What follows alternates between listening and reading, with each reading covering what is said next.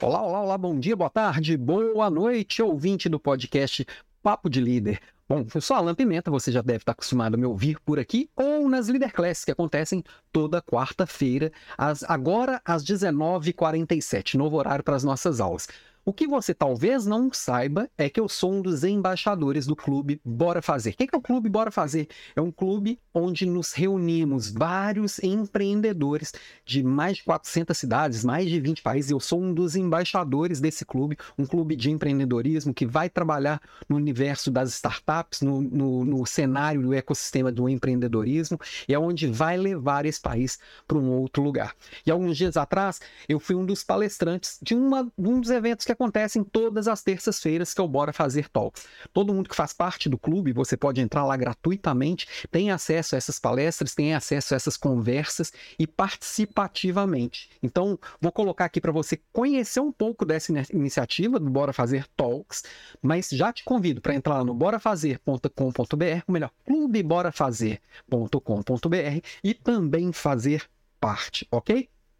Clube Bora Fazer com.br É só entrar lá e fazer parte junto conosco com eventos e vários, vários benefícios exclusivos. Vem junto. Fica aí com o papo que a gente teve lá no Bora Fazer Talks. Beijo. Hoje a gente vai falar com o Alan Pimenta, nosso grande embaixador aqui, é o cara da liderança. Alan, 8 e 8, acho que você pode começar aí a ensinar alguma coisa para gente. Manda brasa. É que manda. Não, vamos que vamos. É, obrigado pelo convite. Estamos junto aqui no Bora Fazer. Para mim é uma honra muito grande ser um dos embaixadores aqui desse clube. E eu acredito demais que aqui está a força que vai levar nosso país, nosso mundo para um outro patamar. É o empreendedorismo e não tem outro caminho, né? E queria Vou, vou, vou me apresentar, Fernando, e, e, vou trazer alguns pontos aqui que eu preparei, mas qualquer momento me interrompa, qualquer um aí me interrompa, pergunta, questiona, fala que eu estou falando mentira, qualquer coisa do tipo, e a gente vai tornando esse bate-papo bem interativo, tá? É, Legal. Quem, quem sou eu aqui na história para vir aqui falar de liderança? Bom, é, minha primeira liderança eu assumi no século passado ainda, quando eu ainda estava na, na universidade, né? E já passei por várias áreas. Comecei, comecei a trabalhar minha vida corporativa, começou na área de tecnologia, passou por vendas, passou por logística, onde eu passei 15 anos. É, depois fui para atendimento, serviço ao cliente, sucesso do cliente, processos. Então, eu passei por muitas áreas corporativas, já uhum. liderei centenas de pessoas, é, teve momento que indiretamente eu estava liderando 40 mil pessoas, né? Nos, nos 15 anos que eu passei pela Natura, grande parte deles foi liderando a área comercial, que é sempre um batalhão de gente, né? Então, é, mais recentemente eu estava lá com, com 15 gerentes, mais de 120 líderes de negócio e 35 mil consultoras, é sempre um exército. Mas quando eu vejo assim, que eu tive essa mudança diária, eu fui fazendo várias transições de carreira na vida corporativa, e paralelo a isso, eu sempre tive também as minhas empresas, né? Sempre pequenininho, mas já tive a empresa de, de produção de móveis sob, sob medida, já tive uma produtora de eventos, e mais recentemente eu comecei a produzir conteúdo para rede social muito, sem muito é, muita perspectiva mesmo e acabou virando uma empresa de educação que eu estou focado nela nos últimos dois meses. E nesse tempo todo, é, à frente de negócio, à frente de equipes e vivendo a vida corporativa bem intensamente, eu via que mudava de logística para tecnologia e para vendas, e no final das contas sempre era gente. Então, eu fui me interessando muito em observar a natureza humana e como que a gente lidera pessoas independente da área. E aí eu comecei a falar disso nas redes sociais e comecei a interagir com muitos líderes de muitas áreas e fui vendo que no final das contas as questões são as mesmas, o, o tipo de, de, necessidade que a gente tem é muito parecido e a gente tem como evoluir, né? E aí é, o, o Fernando me convidou aqui hoje para falar assim, liderança em tempos de inovação, né? E aí, primeira imagem que vem na minha mente é de, da liderança tradicional. Eu trouxe aqui representado, eu não sei se, se, se para você está aparecendo corretamente, na minha tela está invertido, não sei se para você está pra, dá para ler certinho aí. Se tiver invertido, vocês me avisam que eu corrijo aqui. Tá certinho, tá certinho. Maravilha. E me vem à mente é, essa figura desse, desse chefe jurássico, desse líder jurássico, desse gestor jurássico, até homenageando um amigo meu, que, o Fernando, o, o Ricardo Richard Eiras, que chamou esses gestores de dinochefes, e muitas vezes ainda é, tentando segurar o que trouxe eles até ali, o que eles sempre fizeram de bom e o que acreditam ser o certo ainda, ficam muito resistentes à mudança em um mundo que não tem como não mudar, não é, não é uma opção, né? Nós estamos vivendo um mundo pós-digital, né? Que é esse mundo que a gente só percebe que o digital existe a hora que ele, que ele falha, a hora que a internet cai, a hora que tem algum problema, e tudo mudando o tempo inteiro. Vocês estão carecas de saber disso, já que vocês estão conduzindo essas transformações, né?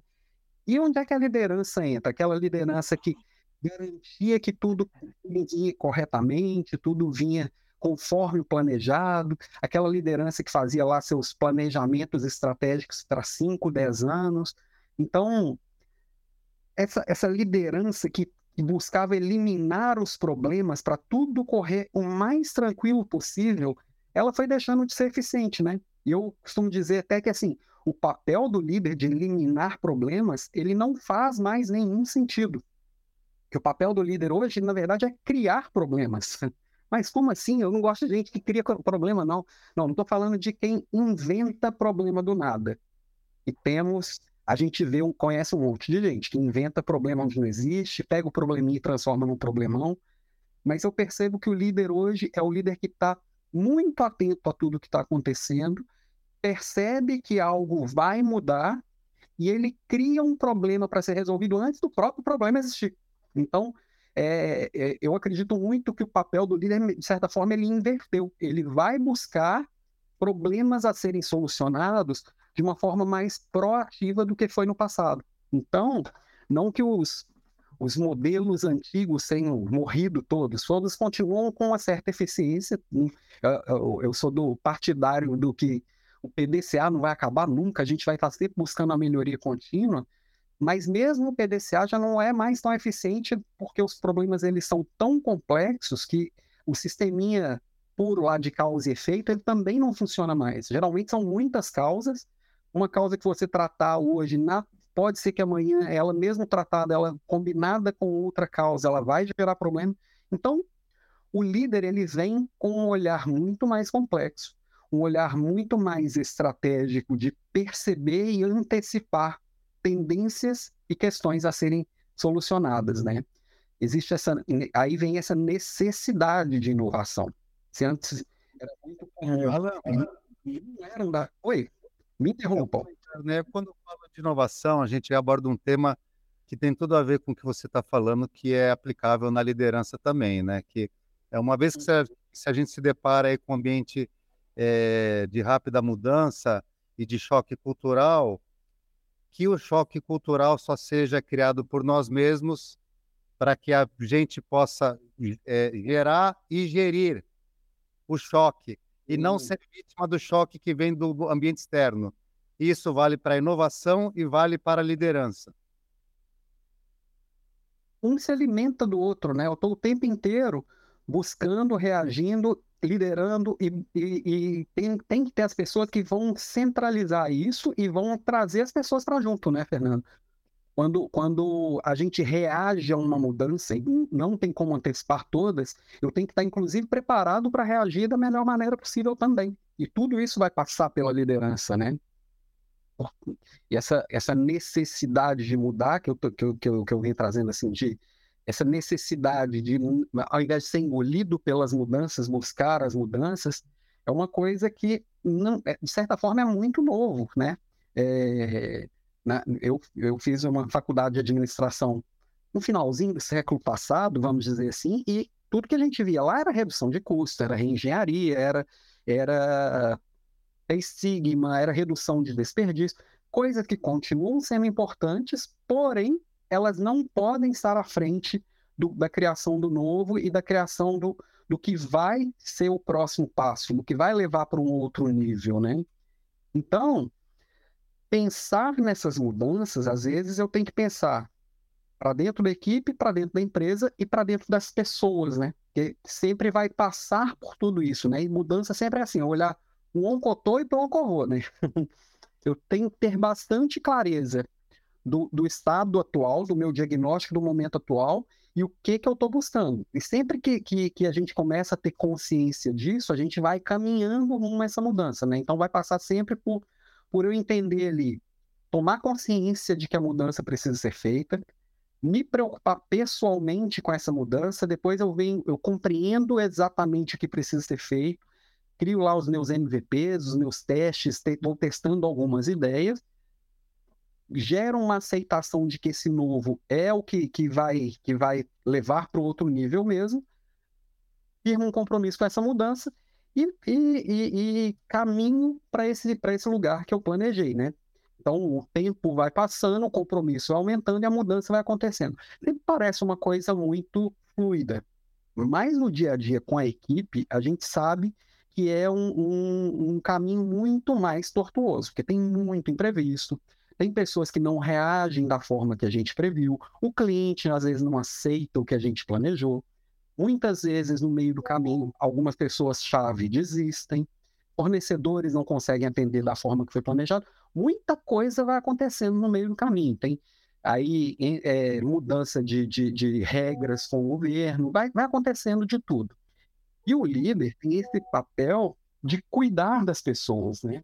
de cuidar, de olhar para as pessoas e entender que cada um aqui está enxergando tudo isso, porque muitas vezes o que vai ser muito fácil para mim vai ser muito difícil para o outro e vice-versa. Seja porque minha história pessoal tem algum ponto que pega exatamente com aquilo que está sendo proposto, seja porque aquilo gera é, é, algum medo específico em mim. Então, o líder ele, ele tem que ter esse papel de estar muito próximo e, e entender o caminho e todas essas, essa, esses caminhos tortuosos no meio do caminho e sempre está evitando, né? E sempre está trabalhando. E para isso, não sei quem conhece aí a, a, a, é, uma metáfora aqui do, do condutor e o elefante. A gente vê às vezes lá no Oriente, né, as pessoas se locomovendo com elefante. Muitas vezes ali um condutor pequenininho, de 60, 70 quilos, em, em cima daquele bichão ali de toneladas, né? E vamos combinar que se, o elefante quiser ir para a direita e o condutor para a esquerda, é o elefante que ganha. Ele vai para a direita, ele vai para onde ele quiser. E como que o condutor faz? Ele vai motivando o elefante. Ele tem é, estratégias para que o elefante queira ir para o lugar que ele está querendo. Então, por que, que essa, essa, essa metáfora é tão interessante para a gente pensar? Porque todos nós temos o condutor e o elefante dentro da gente, né? Então, um, um, enquanto o condutor é a nossa razão, o elefante é a nossa emoção. E por mais que a gente racionalize o que, que precisa ser feito, muitas vezes a emoção toma conta e a coisa acontece do jeito que a emoção manda. Então, se a gente entende que isso acontece comigo e com qualquer pessoa da minha equipe e com qualquer pessoa que está envolvida na mudança, né? Eu vou, eu, eu, eu vou me preparar primeiro para saber como é que eu oriento o condutor. O condutor tem que saber como conduzir um, um, um elefante, tem que tomar boas decisões, ele tem que usar sua racionalidade para colocar, to, tomar as decisões certas nessa condução, né? Eu vou motivar o elefante, então eu tenho que entender também como esse elefante funciona, o que que para ele é, é, é, faz a diferença, o que que não, o que que motiva ele, o que que desmotiva. E uma das coisas também importantes é o preparar o caminho, tirar todos os obstáculos, eu entender qual é o menor caminho, até também se o caminho for muito tortuoso, o próprio elefante vai desistir e vai para outro lugar, né? Então, eu vou trabalhar aqui o talento do condutor, vou trabalhar a atitude do elefante e vou trabalhar as oportunidades que eu tenho no caminho. Então, pensar em, em fazer gestão da inovação, a gente vai estar o tempo inteiro passando por esse cuidado com as pessoas, que cada um tem um momento, cada um tem um ritmo, e eu, como líder, eu tenho que conduzir é, as coisas que precisam ser feitas a partir desse olhar, né? Hoje a gente tem uma série de métodos que ajudam a gente, métodos até de, de gestão visual, de, de, tomada de decisões mais rápidas, os, os métodos ágeis, os, e, e, a gente pode usar o Kanban, o Scrum, e, e conduzindo isso de uma forma bem organizada, mas se eu não olho para a pessoa e não entendo o que cada um está passando nessa jornada, esse olhar pessoal, humano, é aí que a gente vai travar. Por isso que eu acredito que a gente tem voltado tanto, quando a gente fala de liderança, olhar gente de muito lá atrás, né? A gente volta a falar dos estoicos de 2.500 anos atrás, do, dos gregos lá de 2.000 e tantos anos atrás. Por quê? Porque é a natureza humana. É o ser humano que, mais uma vez, é quem vai fazer e vai acontecer. Alan, Alan. Diga. A gente pode escutar uma, um comentário aqui, uma pergunta do, é, do David Barzilai, nosso embaixador na Austrália, que está nos, que está nos escutando do amanhã. É isso aí. É isso aí, obrigado. do tempo. Obrigado pela oportunidade aí de, de escutar esses conceitos, Alan. É... Tem uma pergunta para você que é a seguinte, né? Quer dizer, o, o condutor, né, ou, o líder, é, você está dizendo que ele vai, então, ter esse approach mais humano para tentar entender o colaborador, o, o, membro da equipe, né? Agora, isso. E a gente tem a tendência de observar os outros com a nossa lente baseada nas nossas experiências e no nosso conhecimento, como que você traz objetividade para esse olhar? Ou tem objetividade nesse olhar? Olha, olha, David, pergunta é muito boa, porque assim, cada um de nós tem uma visão de mundo, né? Tem sua cosmovisão, tem o seu jeito de enxergar, tem a sua lente. Eu tenho que trazer, eu tenho que trazer esse, esse é, a equipe, cada pessoa da equipe para a conversa a partir da visão de mundo dele, né? E por isso que a gente tem falado tanto lider, na liderança sobre diversidade. Não é só por bom mocismo, que agora é legal falar disso, não. É porque realmente para resolver os problemas, eu preciso de gente diferente do meu lado. Eu não tenho todas as respostas, você não tem, o Fernando não tem, ninguém tem todas as respostas, né? Então, eu preciso de uma visão de mundo diferente da minha. Só que para fazer essa abordagem, conforme como, como você está me perguntando, eu preciso chegar muito mais com uma postura de, de, de, de quem está aprendendo e tem quem está buscando entender o olhar do outro do que tá levando é, o meu olhar e tentar convencer o outro pelo meu viés, né? Muitas vezes não vai funcionar. O que me motiva não é necessariamente o que te motiva. O que talvez pra, pra que para mim seria um sonho, para você talvez seja um pesadelo.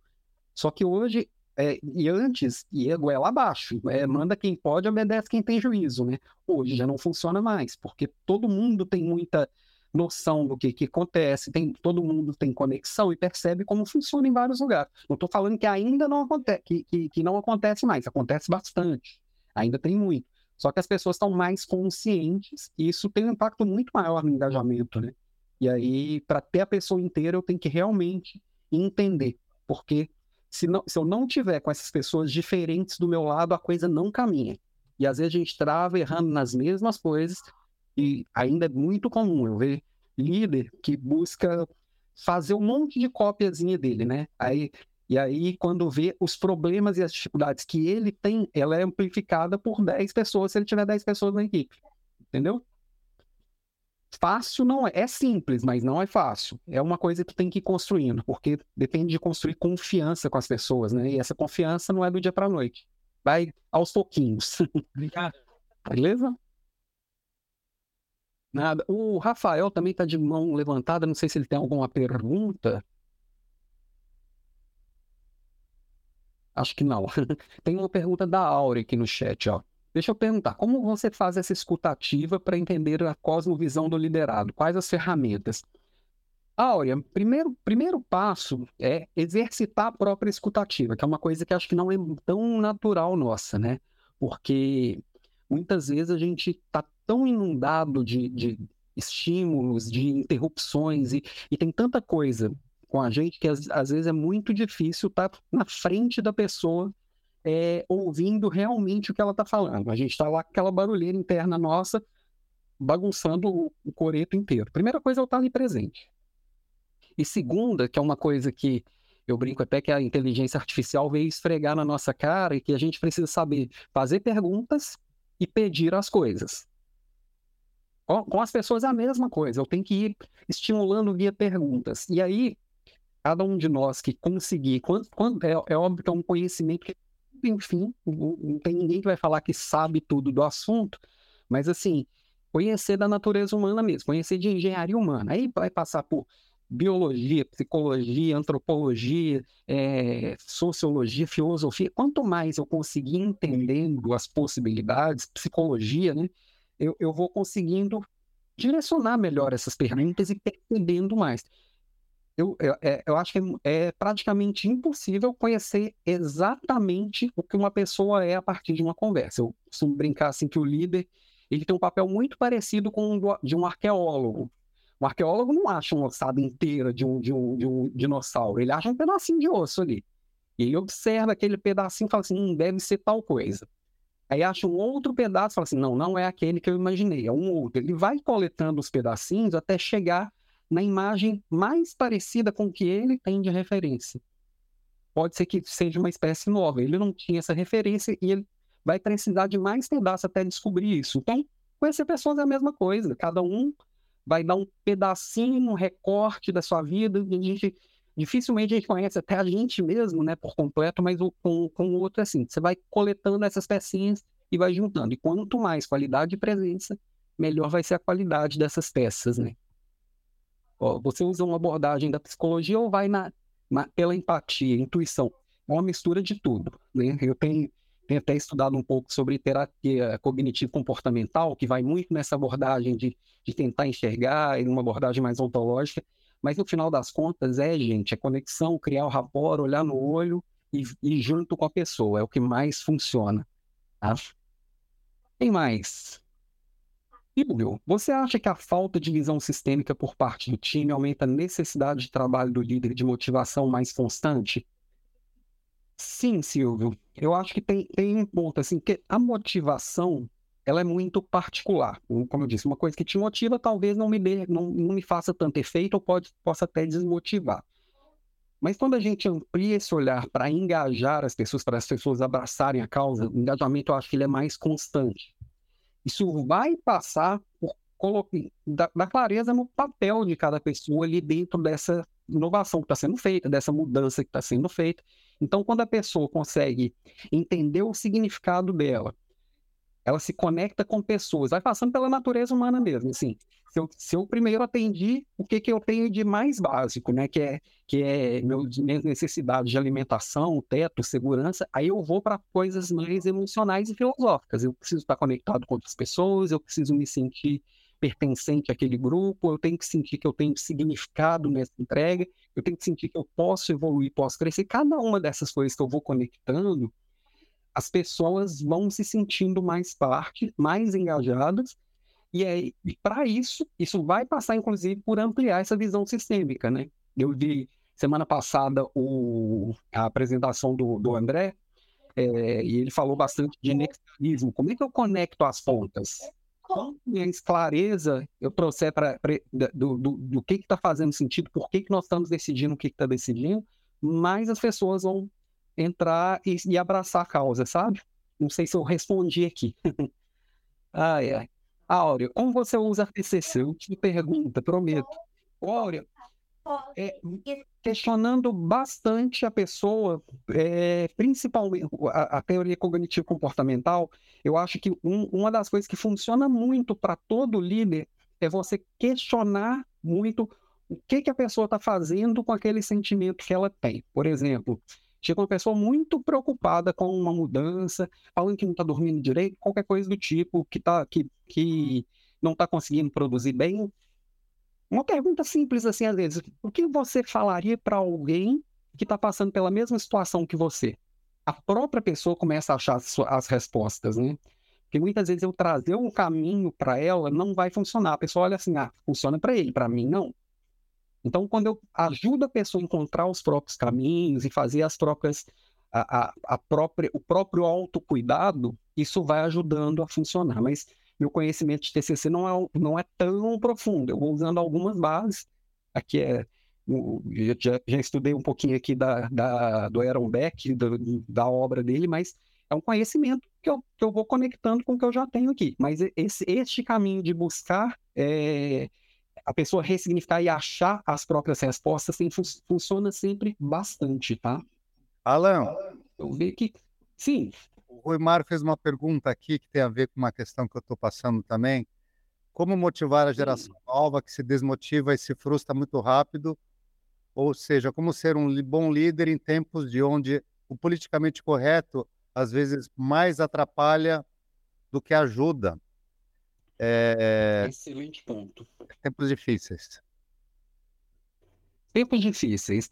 Acho que o ponto dessa pergunta, sabe, Fernando, é que, e Ruimar, é que acho que nunca na história, na história da humanidade, nós tivemos tantas gerações trabalhando com níveis muito próximos de, de produtividade juntos, né? A gente tem aqui baby boomers, a gente tem X, Y, Z, e não demora muito o tal do alfa chegar aqui também, não. O millennial, tá todo mundo trabalhando junto, muitas vezes o mais jovem sendo o líder do mais, do mais antigo de casa, e esse conflito de gerações que sempre existiu, se for lá ver em Sócrates, ele reclamava também do, dos mais jovens, é, ele vai, isso vai passar para poder construir essa conexão. Primeira coisa, a gente tem que se afastar e tentar enxergar o mundo pelo olhar do, dessa outra geração. Os conceitos são diferentes, a base é diferente. Eu não posso olhar aqui, por exemplo, meu enteado aqui, o Lucas, que é, é programador, tem 20 anos de idade, já nasceu digital. Eu fui ter meu primeiro contato com, com a internet, eu já estava terminando a faculdade. É diferente a visão de mundo. Então, se eu consigo parar e, e fazer, fazendo perguntas, volto nas perguntas, tentar enxergar o que, que a pessoa está vendo e entender que sim, a, a, nunca foi tão fluido, como diria lá o Bauman, nunca foi, foram tão fluidas as relações, e eu consegui construir significado para essas pessoas, elas vão se conectando mais. A questão do politicamente correto traz para o líder uma, uma dificuldade enorme no que diz respeito à comunicação. Porque como eu preciso dar muita clareza e transparência no porquê algo está sendo feito, o que precisa ser feito e onde a gente vai alcançar, quando eu fico escolhendo vocabulário, quando tem assuntos proibidos, quando eu vou tirando coisas, a comunicação ela fica mais complicada, mais complexa. Aí a gente tem que voltar no ponto de construir um ambiente de, de segurança psicológica, que as pessoas podem apontar é, os pontos falhos, as pessoas têm espaço para fazer crítica.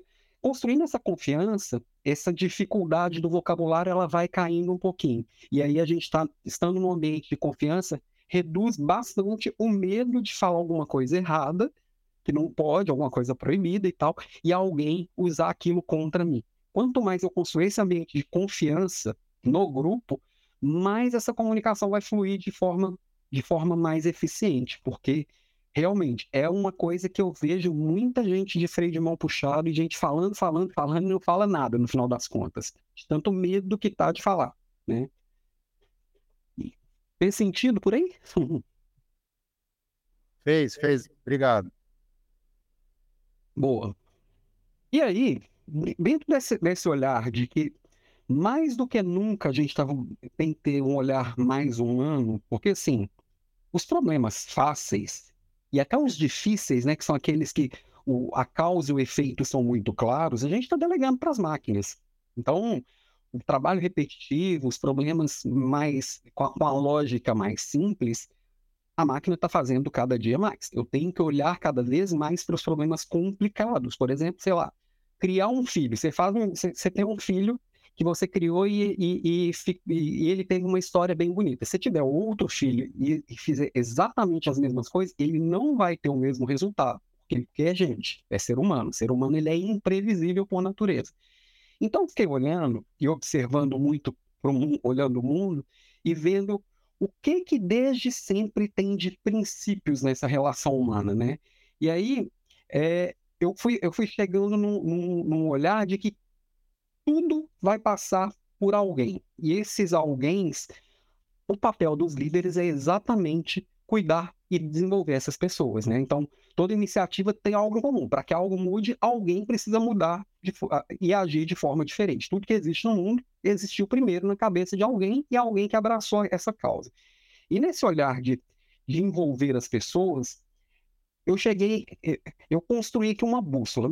A bússola geralmente tem quatro lados, né? A minha tem 12. Porque eu, eu sou meio. Eu, eu, eu fiquei pensando aqui, quando eu penso grandes religiões, algumas linhas de filosofia, por exemplo, que eu gosto bastante, o objetivismo, o estoicismo, eu, eu via que tinha muita coisa em comum. Então, por exemplo, o que, que eu preciso trabalhar sempre com a minha equipe? Qualquer líder que consiga conduzir isso aqui vai construir uma rede muito forte. Trabalhar maturidade, isso passa por coragem, aprendizado, né, desenvolvimento e responsabilidade.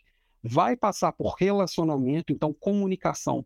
Cada vez é mais necessário que ela seja clara, objetiva, sinergia que as, é, as pessoas precisam se conectar, compartilhar e fazer junto. A escutativa, que nós já falamos tanto dela aqui, que eu preciso entender o mundo do outro. É, vai passar por produtividade, porque tem tanto estímulo que se eu não fizer boas escolhas, trabalhar na melhoria contínua para que problemas antigos não voltem a acontecer e eu não tenha retrabalho. E organização para colocar as coisas certas, as pessoas certas nos lugares certos. É, isso também é extremamente necessário. E os valores, que é o que vai sustentar tudo isso, né? Sustentabilidade do ponto de vista, o que eu estou fazendo, eu conseguiria fazer isso o resto da minha vida? Que muitas vezes a gente acha que vai conseguir trabalhar 20 horas por dia, 8 dias por semana, o resto da vida. Não dá. Como que eu construo algo que seja realmente sustentável? A confiança que vai ser a base dessa construção.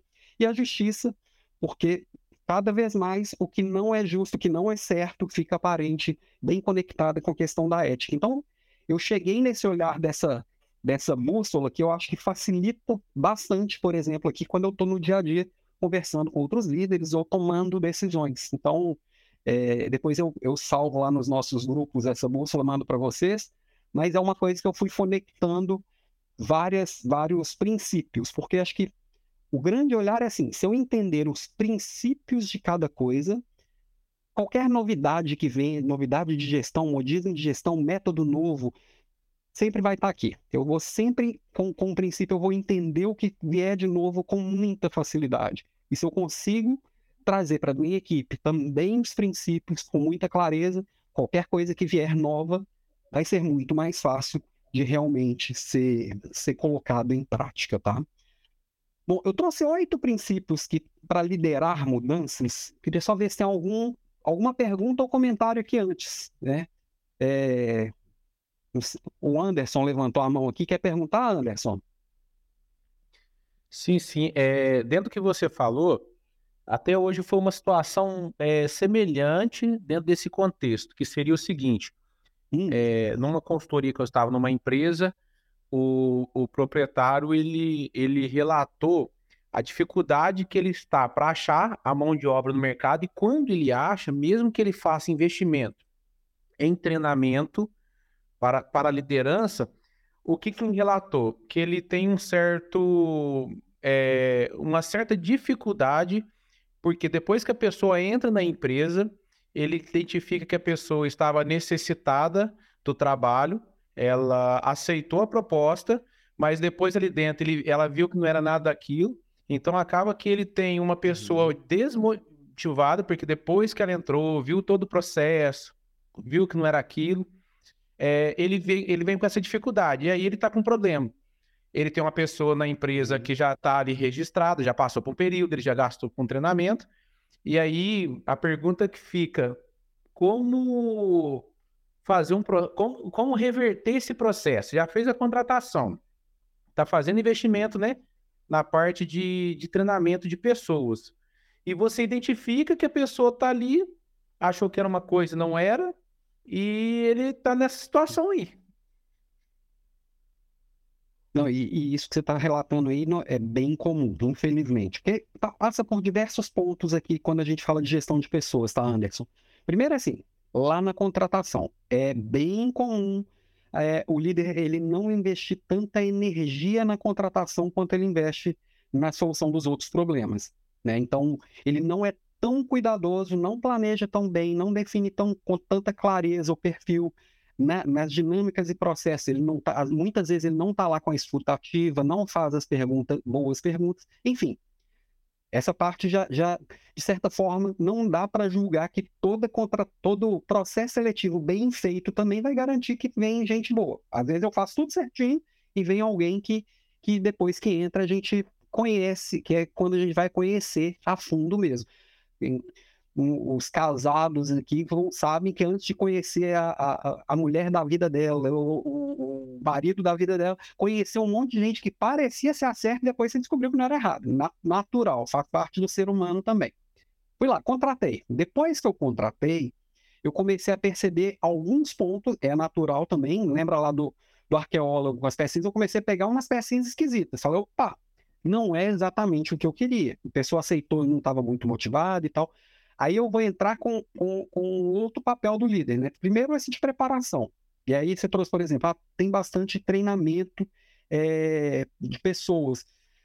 Eu tenho percebido, na verdade, tô, tenho percebido desde sempre, tá? E não, não muda muito, que muitas vezes a gente quer resolver problemas que são problemas para serem tratados individualmente contra treinamentos para a equipe. Toda vez que eu levo um treinamento para para todo mundo, eu estou partindo do pressuposto que todo mundo está no mesmo nível, todo mundo tem a mesma dificuldade, e o que é pior, às vezes eu contrato alguém de fora, vai lá, contratar um Alan para resolver uma questão de motivação lá do time, de, de entender processos, os processos precisam ser desenhados, e aí na hora que me contrata, fala assim, legal, eu tenho bastante conhecimento disso, posso levar esse, esse, esse ponto. Aí a, a pessoa que contrata, muitas vezes, ela começa assim, não, mas eu precisava que colocasse aqui também, porque o pessoal está reclamando de benefício. Coloca alguma coisa aí para falar de benefício. Ah, mas eu precisava colocar isso também. E começa a virar um Frankenstein. No final das contas, eu quero tratar 20 coisas e não trato nada. Treinamento também é um ponto que muitas vezes a gente é, peca por não saber escolher, né? E aí, no, no dia a dia, e aí vamos para motivação. Primeiro vamos tratar é, o desenvolvimento, que vai ter um treinamento para as pessoas para entenderem o básico, deveria ser sempre assim. Se é para todo mundo, deveria ser para tratar o básico. E o mais profundo e individual é o líder com o liderado. E aí é sentar, ter, ter pelo menos, pelo menos nesse caso aí, uma conversa por semana, com um plano de ação, um acompanhamento. E depois de um certo tempo, percebeu que não tem reversão, é entender que não deu certo e fazer a substituição. Não tem, ah, mas já tivemos custo. É aquela teoria do, dos custos perdidos, né? Já fiquei aqui três anos na faculdade de Direito, odeio Direito, mas só falta um ano para formar, vou, vou, investir mais um ano ali? Não. Pare e, e faz a escolha do que, que realmente faz sentido. Muitas vezes a gente tem que, às vezes, entender que fizemos a escolha errada, né? Entender que, que o que escolhemos não foi certo. Mas aí, sempre tentando fazer essa reversão com conversas individuais. É o one-on-one que vai fazer real, realmente a diferença nisso aí. E, e, outra coisa, a pessoa tem que querer mais do que o líder. Tem muito líder que quer mais do que o liderado. O, li, o, o líder não pode querer mais do que o liderado. Alan. Assim, Oi? Esse teu, esse teu raciocínio aqui me trouxe um pensamento que tem tudo a ver com o que você está falando, que é o seguinte: é, é, é o treinamento pré-atividade e durante atividade. Eu acho que antes a gente falava Sim. de treinamento pré-atividade, que era prévio, muito mais ligado a habilidades. Hoje a gente fala mais de um treinamento durante atividade que está ligado à cultura. E acho Sim. que o casamento, o match com a cultura organizacional hoje, eu considero mais importante do que a habilidade que a pessoa chega para exercer a atividade. É, e isso tem a ver uhum. também espírito das gerações que estão fazendo, que estão dividindo o espaço na mesma organização. Só que, que você acha disso? Não, eu acho perfeito, né? Porque assim, é, eu, te, eu tenho percebido muita gente com muita dificuldade de conectar as pessoas à cultura, principalmente com esses movimentos de trabalho à distância e trabalho híbrido. Só que o líder que ele entende que ele observar como a pessoa trabalha, como é a abordagem dela. Ele vai fazendo questionamentos e esses questionamentos estão envolvendo a pessoa na cultura. Quando eu estou ali acompanhando, por exemplo, eu como líder, eu tenho uma equipe à distância. Tá, mas eu tenho uma rotina de acompanhar o trabalho dela, como é feito. Aí cada realidade vai, vai caber um tipo de acompanhamento, que é o famoso on the job como que eu vejo como a pessoa trabalha, como ela aborda os clientes, como ela, ela resolve problemas, como ela toma decisões. E a partir disso, eu vou conectando e aí valorizando o que se conecta à cultura, o que realmente é a base que vai levar para esse para esse caminho de como somos, como fazemos as coisas e vou corrigir aquilo que não funciona. Mas é aquela história também. Se eu não tiver, não priorizar isso na minha agenda, que, que, que, é uma coisa que muito líder deixa cair do caminhão, porque prefere estar em reuniões, participando mais do jogo político do que desenvolvendo a equipe, isso acaba ficando de lado e ele nem percebe que a cultura está esvaindo pelos dedos, né? Então, e tem muita empresa se perdendo exatamente por ter tanto ritual é, que, que, as pessoas nos rituais não conectam tanto quanto no dia a dia. O dia a dia é que faz a cultura acontecer, no final das contas, né? O que mais? Deixa eu ver se tem algum comentário aqui, alguma pergunta aqui no chat.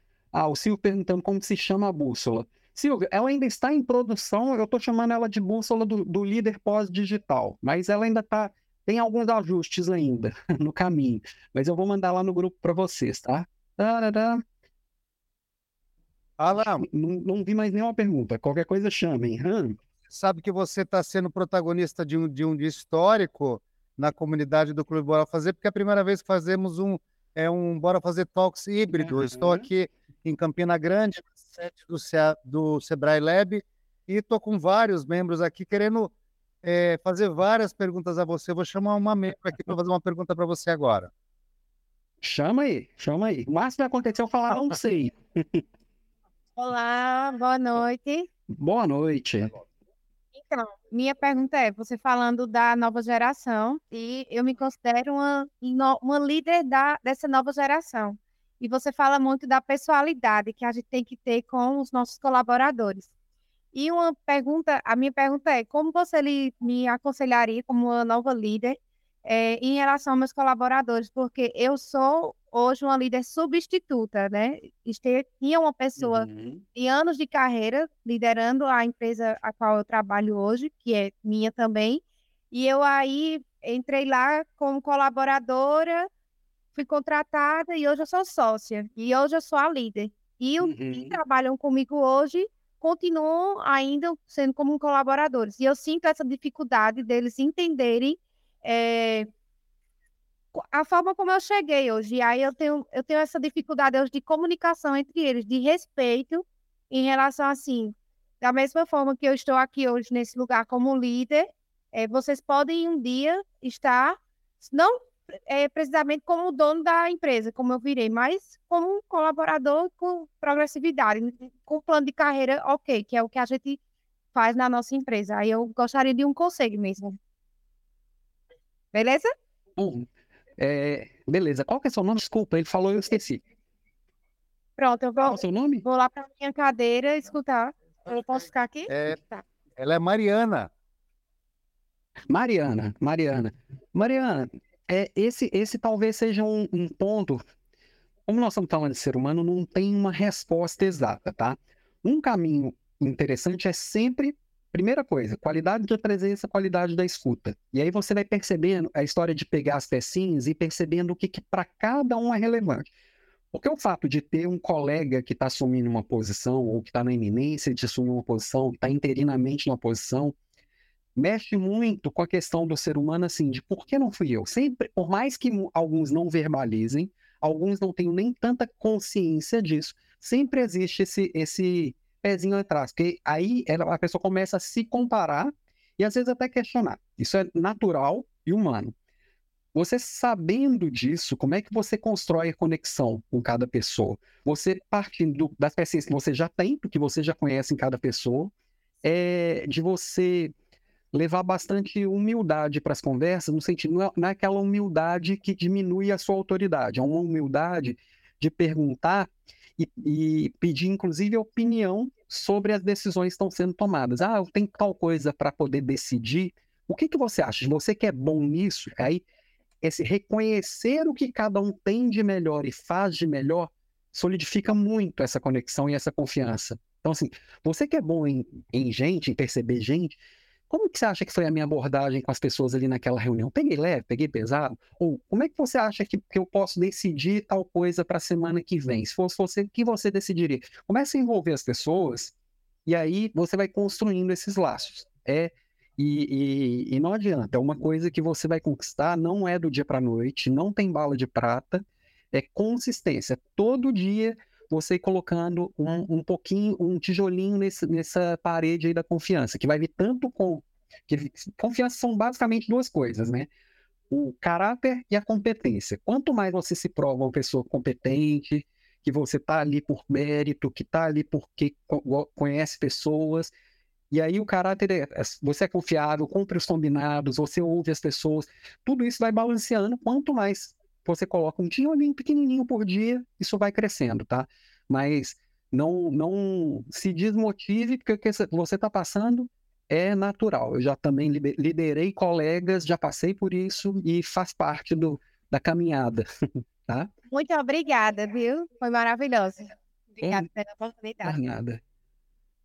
Ó, tem duas mãozinhas levantadas do Marcos e do Derek. Beleza, meu amigo. Beleza. Então, eu ouvi você falar, né? Tem uma equipe à distância. Aí eu achei interessante o justamente porque eu só geri equipes à distância. Geri, e assim, uhum. em vários lugares do mundo. Então tinha um, tinha um cara da Tailândia, sei lá, e dava. Ele conectava no horário nada a ver para marcar uma call, era muito difícil, né? E aí tem essas dificuldades de gestão. E acho que é, vale a pena refrisar que você disse esse negócio do contato individual, saber como é cada coisa. Às vezes, para tudo. Você tem uma coisa para fazer e você tem que parar e falar com o cara e ver que ele tem dificuldade técnica numa ferramenta aqui. E aí eu, eu insisti em criar. Cada um tem seu próprio jeito, né? Eu sou meio, meio engraçadinho. Então eu achava alguma piadinha que fazia o cara dar risada. Então, quando o negócio estava ruim, eu falava, tinha o cara lá, ó, que eu falava, my man, do, do um desenho que a gente assistia. E isso eu fazia assim, conseguia qualquer coisa, era meio que passando, mas é um contato, é muito difícil. Tinha um cara muito mais antigo, como você disse, eu 30 e poucos anos, o cara 50 e tantos. Doutor em economia, não sei o quê. Nada que eu falava entrava na cabeça dele, não consegui nunca fazer ele aceitar a minha liderança. De maneira nenhuma mesmo, tentei tudo. Olha, Derek, assim, cada um vai ter um caminho e tem gente que não vai aceitar mesmo. Acontece. Eu já tive que, inclusive, bem jovem, assim, né? Acho que na minha segunda liderança, eu devia ter lá 23, 24 anos de idade, na mesma empresa que eu, que eu, que eu já tinha passado por um outro papel. E nos primeiros dias eu tive bastante dificuldade com, com o supervisor que era da minha equipe, se achava, é, acreditava que ele podia, que, que ele tinha mais tempo e, e mais competência para estar no meu papel, que eu não estava pronto ainda. Hoje, olhando para trás, eu vejo que pronto, pronto, a gente nunca está mesmo, mas na época eu era bem jovem e ele foi gerando bastante resistência também, até chegar ao ponto que, que nós dois conversando, eu conversando com ele, fala assim, não vai funcionar. E aí é, é, é, caminhou para uma saída dele da empresa. Tem casos que não, que não vai ter solução, porque o líder ele não pode querer mais que o liderado. Mas esse, essa história de, às vezes, encontrar uma piada em comum, encontrar um caminho, e com líder, principalmente quando a turma está à distância, fazer bons combinados, como é que vai funcionar essa relação? Isso vai construindo aos poucos. E, no final das contas, assim, o líder e o liderado, eles não precisam se amar. Às vezes o líder ele faz muita besteira porque ele quer ser amado pela equipe. Não, eles precisam se respeitar e confiar um no outro. É, é, é isso que vai construir ali o caminho. No final das contas, ali daquela relação, sair algumas amizades, sair é, relações mais, mais profundas, elas é, é, vai acabar acontecendo que a gente passa muito tempo no trabalho mesmo, mas não deveria ser o objetivo. O objetivo é construir relações de confiança mesmo do dia a dia, certo? O Marcos queria fazer uma pergunta sobre. Olha, sua vez, sobre tradição. Boa todos. É, eu queria fazer uma pergunta. Na verdade, é, eu moro muito tempo no Japão, estou no Brasil, mas vou retornar. É, estou empreendendo no uhum. Brasil seis meses. E lá no Japão, é, a tradição é muito forte, né? Tem um provérbio que fala Sim. que o ego que sobressai leva a martelada para voltar no mesmo lugar. Eu trabalho com executivos lá no Japão e eu tenho uma certa dificuldade, porque lá a disciplina é muito forte, né? nas empresas, uhum. a cultura de disciplina, as regras, né? Então, eu tenho dificuldade de liderar é, na questão de inovação, né? De levar os liderados a inovar. E aí, quando eu venho para o Brasil, uhum. uma discrepância, né? Aqui o povo inova demais, não segue regra, é, não tem disciplina, né? Então, é, ter esse choque aí, né? E uma outra questão é que muitas vezes a inovação não traz produtividade, né? Entendeu? Então, como, como eu estou, inclusive, fazendo uma pesquisa de como eu levar a inovação lá no Japão em pequenas doses, né? Ou seja, seguindo uma regra, mas dentro dessa regra eles inovarem. Eu queria saber, assim, a sua opinião sobre isso, é uma cultura totalmente diferente, sobre inovação é, cultural nessa questão aí. Não, perfeito ponto. E, assim, você traz um, um grande complicômetro. No seu caso aí, bem, com, com, um jeito bem específico e bem óbvio, né? Porque são culturas diferentes, que a gente estava falando lá de, de visão de mundo diferente, de, de ter a cosmovisão diferente. Quando a gente fala de culturas, às vezes parece muito longe, né? Às vezes você está em contato com pessoas de outros, outros países, algo que é muito óbvio para a gente vai ser muito estranho para o outro. Mas no dia a dia, nas empresas, a gente tem gente que, é, que, que vai buscar mais estabilidade, gente quer jogar tudo no chão e fazer de novo. Então, é natural também, tá? Quando eu penso nisso, sabe? É... Também não tem uma resposta certa, mas a gente precisa buscar dentro daquelas pessoas, talvez ali dentro dos tradicionais japoneses ali, quem que é aquela pessoa que, que é um pouco menos resistente e você construindo com ela, a partir do, do olhar dela, esses caminhos, porque sempre vai ser buscar o equilíbrio. Equilíbrio por si só não existe, né? O que faz andar é assim, vamos um pouco para a tradição, buscando a prudência, e aí agora temos uma oportunidade, vou para o outro lado e vou tentar revolucionar mais alguma coisa, e as evoluções vão caminhando nesse sentido, né? Provavelmente essas curvas de de travar e acelerar, elas vão ser menores numa cultura que é mais prudente, que, que olha mais para a tradição, mas de qualquer forma, a, as provocações têm que acontecer e tem que valorizar as pessoas que estão mais propensas a fazer isso, que até lá dentro vai ter também as diferenças, não vai ser todo mundo igual, né? E aí valorizar, reconhecer, é, dar feedback, vai ser essa construção do dia a dia. Mas certamente numa cultura mais de, de mais cuidado, a inovação ela vem mais lento mesmo, como você disse, assim, por causa da produtividade cai, às vezes o risco aumenta e, e às vezes vai colocar uma energia muito grande para mover um ponteiro muito pequeno no momento, porque geralmente a, a inovação ela vai trazer um, um, resultado exponencial, vai começar devagarinho e se der certo lá na frente explode. Mas no início, comparar com o negócio tradicional vai ser sempre, parece que muito esforço por muito pouco. E a tendência, principalmente dentro de grandes empresas, é, às vezes é matar a inovação porque parece que não vai dar em nada, né? É, às vezes até isolar do resto funciona também. Cada situação vai ser uma situação envolvendo duas culturas assim é mais complicado, com certeza. Alan, uma pergunta minha. Diga. Tempo de trabalho híbrido como você acha que o líder deve lidar com dois espectros opostos, mas que geram dificuldades também? O liderado que gosta muito do líder e o liderado que não gosta nem um pouco do líder. Olha, Fernando, também é, é, é, natural e acho que isso vai ficando mais óbvio. Isso sempre existiu, só que às vezes não era tão perceptível. E hoje a gente consegue, já que é preciso construir esses, esses ambientes de maior sinceridade, maior clareza, isso fica um pouco mais óbvio, tá? Bom, o liderado que não gosta tanto do líder, o líder vai ter que gerar proximidade, mostrar que o fato dele não gostar não vai gerar uma baixa preferência, que não existem preferidos. Acho que por isso que a justiça vem como um dos pilares lá na, na, na, na bússola que eu trouxe. E naturalmente a gente vai ter na equipe também, o líder também tem seus preferidos, também tem as, as, as pessoas que você tem mais afinidade. Mas eu não posso tomar decisões favorecendo essas pessoas, porque fica muito óbvio.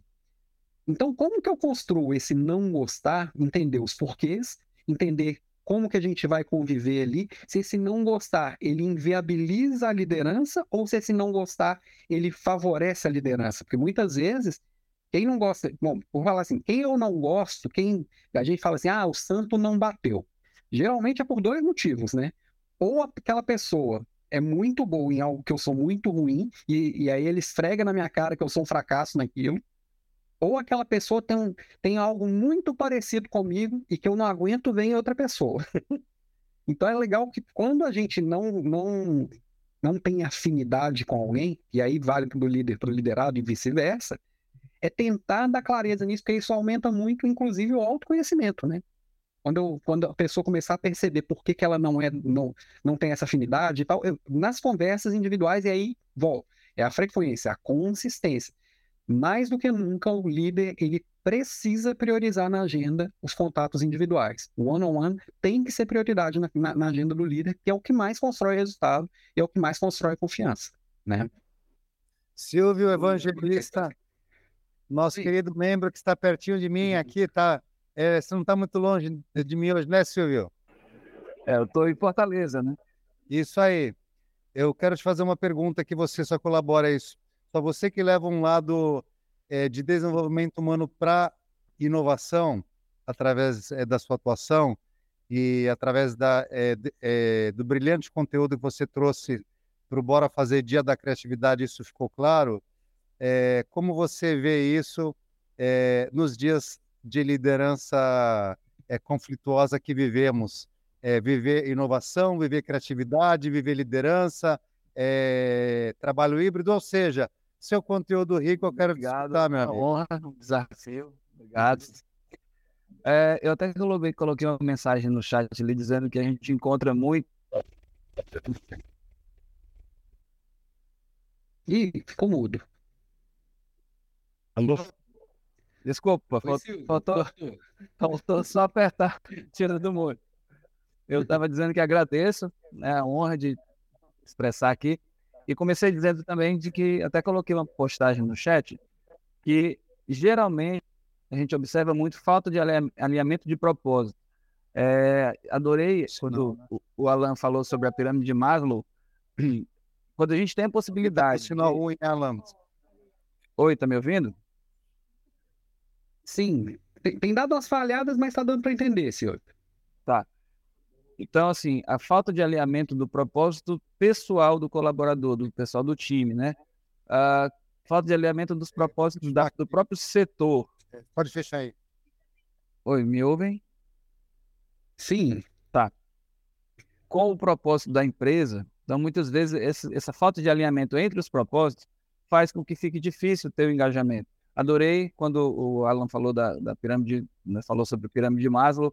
Se a gente conseguir que a empresa é, entenda o propósito e os objetivos dos, dos colaboradores, que a gente consiga alinhar isso entre os objetivos da empresa, dos setores, dos, dos times, fazer algum tipo de, de planejamento de desenvolvimento individual para que isso faça com que o time seja mais engajado. Então, dentro do trabalho do pensamento criador, a gente, a gente tenta simplificar a implementação da cultura de inovação exatamente por meio da visão sistêmica simplificada, que seriam as relações entre os elementos, o propósito geral e individual, a, a, os, as características de cada elemento, tudo isso sintonizado, junto com alguns outros detalhes que a gente tira do pensamento complexo, mas isso dentro de uma aplicação linear. Então a gente transforma os, os complexos no linear para que seja realmente aplicável.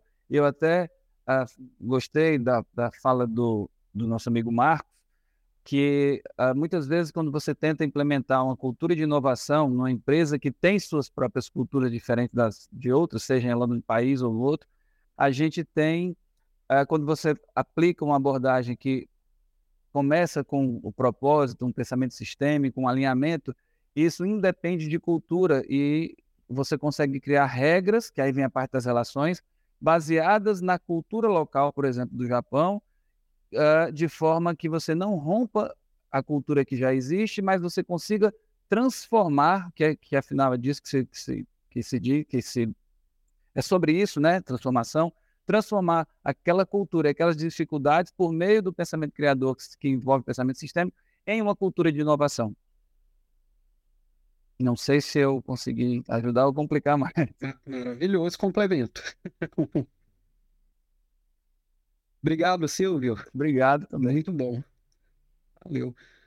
André está com a mão, mão levantada, quer Opa, contribuir aqui? Tudo bom? Boa noite André? a todos. Queria assim, Alan, é, a, até mesmo pegando um gancho ali na, na, na no, no, no, tema que o Marcos trouxe, né, a dificuldade de inovar dentro da cultura japonesa, é, aqui na consultoria a gente acaba prestando é, algumas consultorias de cultura data-driven e quando a gente pega alguns clientes que têm né, é, o, a, no conselho ou empresa é, que detém a, o controle aqui no Brasil é ou coreana ou asiática, está muito comum agora ver algumas empresas, principalmente no setor energético, né, com grandes acionistas asiáticos, a gente acaba se deparando com muita, muitas barreiras é, que culturais que impedem que o pessoal inove de forma verdadeira. Uma dessas barreiras é a cultura do punitivismo. Então, tem muito forte uhum. a questão da, da punição, né? Se você errar, se você tentar inovar e não bater a meta, isso atrapalha muito. Eu queria saber, na sua opinião, como líder, é, como que o líder pode é, de alguma forma, mudar essa realidade quando isso está tão entranhado na cultura da empresa? É, bom ponto, viu, André? Porque ainda é muito cultural e ainda muito reflexo de muito tempo de comando e controle, né? E aí, um caminho o que, que, vem funcionando melhor nisso são os reforços positivos. É, e aí, através do positivo. Se antes eu queria conseguir o que eu preciso através da punição, né? Era controle e punição. Agora eu tenho que olhar o seguinte: como que eu reforço o positivo? Como é que eu trago reconhecimento? Como é que eu alinho, por exemplo, a minha, a minha, as minhas metas, as minhas avaliações ao positivo, né? É claro que eu continuo tendo que corrigir comportamento, eu continuo tendo que ter conversas difíceis, mas o foco tem que ser sempre jogar a luz no positivo. Eu acho que, que é o que funciona melhor no final das contas não é rápido, mas costuma ser eficiente. E muitas vezes um líder dentro de uma organização grande que todo mundo tem essa cultura, ele inclusive será bem questionado no início e é legal ir envolvendo as pessoas, mostrando que, que é um movimento estratégico. Eu estou trazendo para um outro olhar, eu estou trazendo para um outro movimento, porque senão muitas vezes o, punido acaba sendo o líder por estar tá caminhando fora do que seria uma cultura de punição, né? Mas é, geralmente a punição ela é reflexo de outros pontos da cultura que a gente precisa ir identificando, né? Então, eu, eu gosto muito do caminho do reforço positivo. Celebrar, reconhecer, é, é, é, construção de metas alinhada a tudo isso, construção de avaliações sempre alinhadas a, ao, que, ao novo que precisa emergir desse, desse cenário, né? Faz sentido? Maravilha. Anderson. É, um, um, detalhe aqui também que eu acho que seria relevante fazer comentário com vocês, e eu queria saber de você também, a respeito da. Se, quando a gente pega as empresas grandes, elas já são estruturadas em relação à política dela. Então, ela já tem 10 anos, 15 anos, 20 anos, ela já tem uma política. Quando se trata uhum. das empresas menores, às vezes aquela, tem aquela transição, né? A política está sendo implantada tal. E uma coisa que eu não sei é, qual a sua opinião e eu gostaria de saber, quando se trata é, a respeito da. Primeiro, hoje as leis, tem muitas leis, então tem a questão de assédio, e isso daí às vezes acaba também inibindo um pouco essa liderança, uhum. porque eu, nas empresas pequenas, ó, toma cuidado, porque o que você fala é processo, é isso, é aquilo, tal. Isso, isso vem de uma, de uma certa cultura, não sei se é brasileira. E um outro ponto também uhum. é a autodemanda. É, hoje a gente vê que existem muitas pessoas desempregadas, mas existe muita demanda de oportunidade de emprego também. Né? Então você vê que, ó, peraí, tá, uhum. tá, muito, tá muito escassa essa situação. Mas peraí, aí você vai no, numa empresa, tá lá contratos-se 20 e 30. Você acha que é esse, essa cultura, talvez, dessa questão de leis, né, que são estabelecidas hoje, porque hoje o funcionário, é, vamos pegar o pai, o filho e a empresa.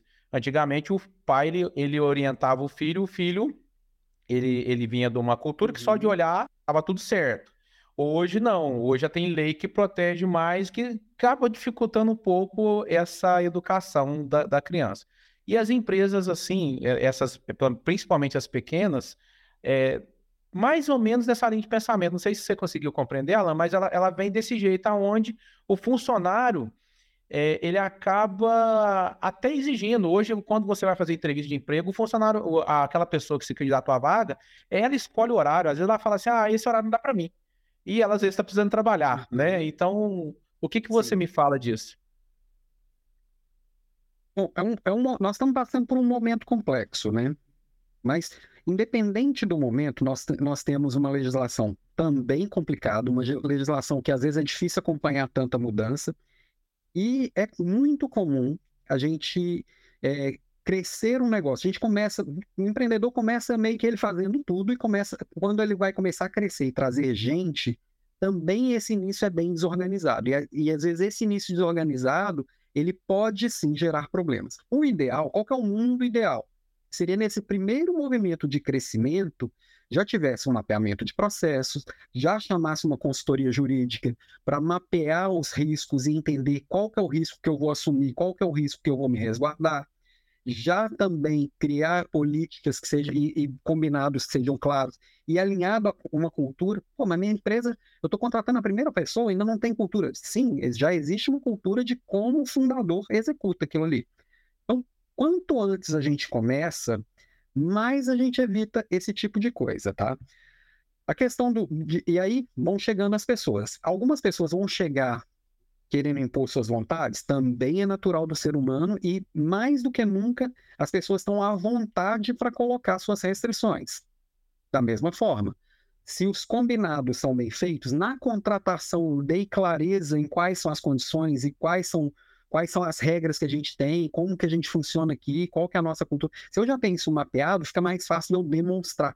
Agora, eu trazer alguém para um lugar que eu ainda estou construindo isso, é um risco que a gente corre. Então, quanto antes eu conseguir já tentar é, é, colocar no papel qual é a minha cultura, o que, que eu acredito, quais são minhas crenças, meus valores, quais são as políticas internas nossas, qual legislação que a gente atende e como são os processos, papéis e responsabilidades, isso fica um pouco bem mais resguardado e, e vai acontecendo muito menos, tá? Mas a gente sabe que no mundo no mundo real, muitas vezes a gente não consegue fazer isso no atropelo, e só depois de um tempo, quando o risco fica grande o problema começa a apertar, que a gente vai dar uma olhada nisso. Mas quanto antes conseguir, melhor, né? Tenho certeza que no grupo aqui tem gente boa para ajudar nesse processo aí. A gente vai passando por ele. Alan, Valeu, Alan. a gente já está avançando aqui na nossa hora. Uhum. É, eu vou chamar aqui para uma última pergunta a Sabrícia, que está, que está participando aqui no híbrido comigo aqui em Campina Grande, na Paraíba, para ela fazer uma colocação e conversar com você uma pergunta também. Vamos lá. Maravilha. Aí depois dela eu dou uma seguida aqui. Nós temos até que hora, Fernanda? Olá, boa noite. Tá, coisa... Agora tá. Olá, boa, boa noite. noite. É, meu nome é Sabrícia e eu sou da geração Z, então puxando para essa questão do comportamento, é, tenho observado que cada vez mais é, os jovens estão tomando destaque, mas é um destaque acelerado. Então, cada vez mais está eh, ficando menos necessário ir para a faculdade para poder decolar. Então, a visão de mundo é totalmente diferente e muitas pessoas acabam se destacando rapidamente, seja na adolescência ou seja no, no início da fase adulta. Então, eu tenho observado que a questão de liderança de equipes grandes acaba tendo uma diminuição e mais protagonismo individual e com a escala muito grande através inter da internet. Então, cada vez mais é, a minha geração está uhum. tomando esse destaque online, que às vezes pode ser chamada de geração mimimi ou geração TikTok, porém, é, estudos até indicam que é, vai ser a primeira geração que os seus não são tão inteligentes quanto seus pais. Mas aí entra aquele diálogo de que sucesso não mede inteligência e coisa do tipo. Então, é, habilidades pessoais estão cada vez mais em destaque. Então, como assim você vê é, o desenvolvimento dos jovens em cargos de liderança hoje em dia? É meio que é, uma relação com a pergunta é, anterior que tivemos uhum. presencialmente aqui também. Então, é a questão do protagonismo do jovem hoje em dia em relação às empresas, porque hoje em dia eles não querem tanto ir para empresas, eles querem mais fazer coisas por si só. Então, muitos jovens hoje em dia, com a internet, acabam acelerando seus negócios. Perfeito, Fabrício. E, e, e, é interessante esse olhar, que assim, ah, às vezes as pessoas falam que é isso, que é aquilo, que estão menos inteligentes. Será que a forma de medir inteligência também não precisa ser revista? Porque inteligência pode ser muita coisa, né? E com, com, com, sempre que uma nova geração chega, naturalmente ela vai ocupando espaços e naturalmente vai crescendo nos espaços. Então, acho que primeiro olhar é Para quem já está aqui há mais tempo, por exemplo, eu tenho 45, ou seja, eu vi chegar aí bastante gente nesses mais de 20 anos aqui de, de liderança, e é interessante que cada, cada nova geração, antigamente uma geração tinha diferença para outra quase de 20, 30 anos, agora é, tem aqui meu enteado aqui de 20, ele falou que ele já não consegue conversar com, com, com o primo dele de 15, que já são gerações diferentes. Quando eu consigo entender isso, e aí vale também para a geração Z, entender que daqui a pouco a geração Z já está velha também, tá? Isso é muito rápido. E quando eu falo já está velho, não é um velho de que não serve mais, é um velho que assim, preciso saber coisas novas que eu ainda não sei. Eu preciso entender quem já estava, e aí volto lá no Marcos, entender qual a tradição, o que que, o que que, por que que é do jeito que é, quem são as pessoas, como elas funcionam também, porque isso vai me ajudar a estar tá preparado, inclusive, para os próximos que chegarem. A hora que eu entender quem veio antes, que é diferente de mim, eu vou conseguir entender quem vai chegar daqui a pouco, que não demora muito. E aí, é, esse olhar de ao ensino formal, às vezes, não traz, não está trazendo mais a mesma a mesma atratividade, não, não resolve os problemas com a mesma eficiência. Muitas vezes o jovem nem se interessa para ir para uma grande organização, porque o caminho ele, ele é mais, é, às vezes mais lento. É, é, reflexo do mundo de hoje que tudo é muito intenso, né? tudo é muito rápido. Qual é o ponto que, que, eu, que eu traria para os jovens que estão assumindo posições de liderança? Entender que muitas vezes o ritmo de cada pessoa é diferente e tomar um cuidado com a questão da consistência, porque, por exemplo, como tudo é muito rápido, é muito rápido também eu desistir de algo que eu acho que não está dando certo, né? Então, assim, a, e às vezes você precisa passar por esse, por, por um primeiro turbilhão ali, um, as primeiras dificuldades. As primeiras dificuldades são os que vão separar quem conseguiu vencer aquilo da grande maioria que vai desistindo no meio do caminho. Então, é entender quando é o momento de, de desistir, tá? Porque é, entender, muitas vezes a gente tem sim que desistir de algumas ideias, desistir de algumas, de, de algumas coisas, mas eu percebo que muitas vezes está desistindo muito rápido, algo que era muito promissor. Então, acho que são esses os cuidados que eu chamaria a atenção aqui. Alan, obrigado. Obrigado mais uma vez. Beleza. Em função do horário aqui, a gente vai finalizando o nosso Bora Fazer Talks, hashtag 011. É, sempre fica uhum. com esse gostinho de quero mais mesmo, viu, Alan? É sempre assim. Se deixasse, a gente tá ficava mais uma hora, ainda mais hoje aqui no nosso primeiro evento histórico híbrido. Acho que a grande lição aqui é entender que sim, a gente vive cada vez mais, mais diferenças é, de raças, linguísticas, geográficas, de gênero, é, de todos os lados. E as diferenças são ricas se a gente vive sabendo que a gente tem que aprender dos dois lados, né? O mais jovem aprende com o mais velho, o mais velho aprende com o mais jovem. É, às vezes o mais jovem é o mais experiente e o mais velho de idade cronológica aprende com o mais jovem e vice-versa. A diferença está cada vez para nos ensinar e a organização que aprende é, com as suas diferenças é a organização não do futuro, mas do hoje. E acredito que a comunidade Clube Bora Fazer é o exemplo do que o mundo precisa. Agradeço muito a participação de todos. Mais uma vez, ao Bora Fazer Talks, a sua dose de negócios, coragem e fé. Obrigado, boa noite a todos. Obrigado, querido Alan Pimenta. Obrigado, meu amigo. Fico bem feliz de fazer parte e esse todo esse aprendizado com os diferentes é o que faz valer a pena. Tamo junto. E à disposição sempre. Me procurem aqui, se conectem. Todo dia eu estou com o podcast Papo de Líder. Toda semana tem, tem a, a Leader Class, é uma aula de liderança, toda quarta-feira. Vem junto aqui que, que a comunidade vai crescendo. Vamos transformar o país pela liderança também. Pela liderança e pelo empreendedorismo. Tamo junto. Maravilha, parabéns. Parabéns, obrigada. Parabéns. Um abraço. Um abraço para todo mundo aí. Olha, obrigadão. Boa noite que vem. Obrigada, boa noite. Semana que vem, bora fazer talks e bora fazer meetup de novo, hein?